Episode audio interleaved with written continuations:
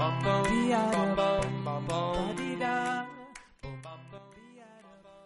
reconquista de España fue relativamente fácil debido a que Al-Ándalus, eh, sobre todo en aquella época, estaba en periodo de decadencia.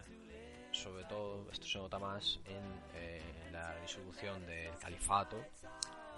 y el paso a los reinos de Taifas, que eran reinos separados de musulmanes, los cuales luchaban entre ellos, pagaban a cristianos para que les ayudasen en las batallas, etcétera, lo que hizo que eh, la conquista de estos territorios, bueno, la conquista de estos territorios, eh, fuese relativamente fácil.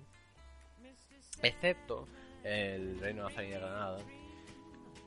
el cual eh, resistió durante bastantes cientos de años más debido a la peste negra que atacó a España, la decadencia económica que estaba afectando y que y demás.